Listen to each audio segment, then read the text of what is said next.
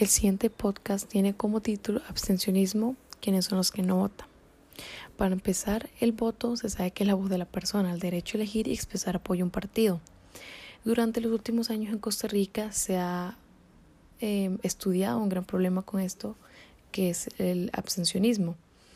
Eh, de hecho, los resultados del último corte, el 3 de febrero del 2020, de las elecciones municipales, se dice que un 33, entre 33 y 37% de la población participó y un 62.19% se abstuvo al voto.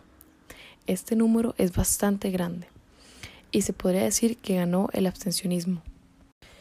Ahora, la pregunta que surge con esto es, ¿quiénes son los que no votan y por qué lo hacen? El diccionario electoral del Instituto Interamericano de Derechos Humanos define el abstencionismo electoral como la no participación en el acto de votar de quienes tienen derecho a ello. Existen varias razones. Entre estas se puede hablar sobre un bajo interés político. Este bajo interés político es de gente que no le interesa votar, no le interesa participar, que es un grave problema. Y la segunda, que es una insatisfacción con la política. Esto, eh, durante lo que queda del podcast, le vamos a llamar malestar político. Bueno, este malestar político está conformado por personas que pudiendo votar y teniendo el interés para esto no votan.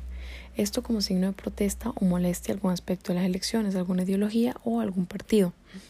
Otra dimensión de este malestar es la desconfianza en las instituciones políticas y la ausencia de mecanismo de rendición de cuentas.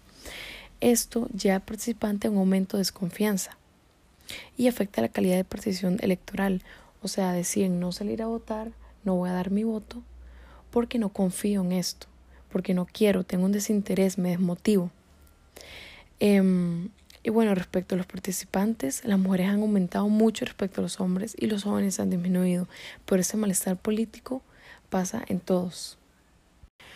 Ahora, hablando un poco más de la actualidad del 2020 en Costa Rica, de las últimas elecciones municipales, se sabe que el nivel socioeconómico y educativo es un factor bastante importante para explicar la participación electoral. Los que tienen mayor interés en la política y en las campañas tienen mayor nivel socioeconómico y educativo. Entonces, desde siempre Costa Rica ha tratado de educar a los niños de Costa Rica para que en un futuro aprendan a votar y se motiven a esto. Ahora, en Costa Rica la información es bastante. Ahora con las redes sociales, con la televisión, con las propagandas, hay mucha información de cómo votar, dónde votar, incluso de las ideas de los partidos, todo eso está. Sin embargo, el nivel de abstencionismo sigue aumentando, ahora siendo más de la mitad, un 62%. Eso solo muestra que la publicidad, la propaganda y estos intentos para motivar no bajarán los niveles de abstencionismo. ¿Por qué? Porque detrás de esto hay más razones que solo un desinterés, que solo una información mal proporcionada. Esta razón profunda de la que les hablo es el malestar político. Esto es un tema multidisciplinario, se tiene que observar y analizar desde diferentes ángulos. Lo que está pasando actualmente en Costa Rica tiene que ver mucho con esto. ¿Por qué? Porque hay mucha desconfianza, hay mucha desmotivación de parte de los participantes y mucha protesta, porque el cambio no está en dar más información, más propaganda y más anuncios como mencioné anteriormente. El cambio está en devolverle la confianza y la motivación a los ciudadanos de Costa Rica para participar y votar por su país, para dar su apoyo. Como síntesis, hemos mencionado que el malestar político es la principal razón. El interés está ahí en la mayoría de los casos.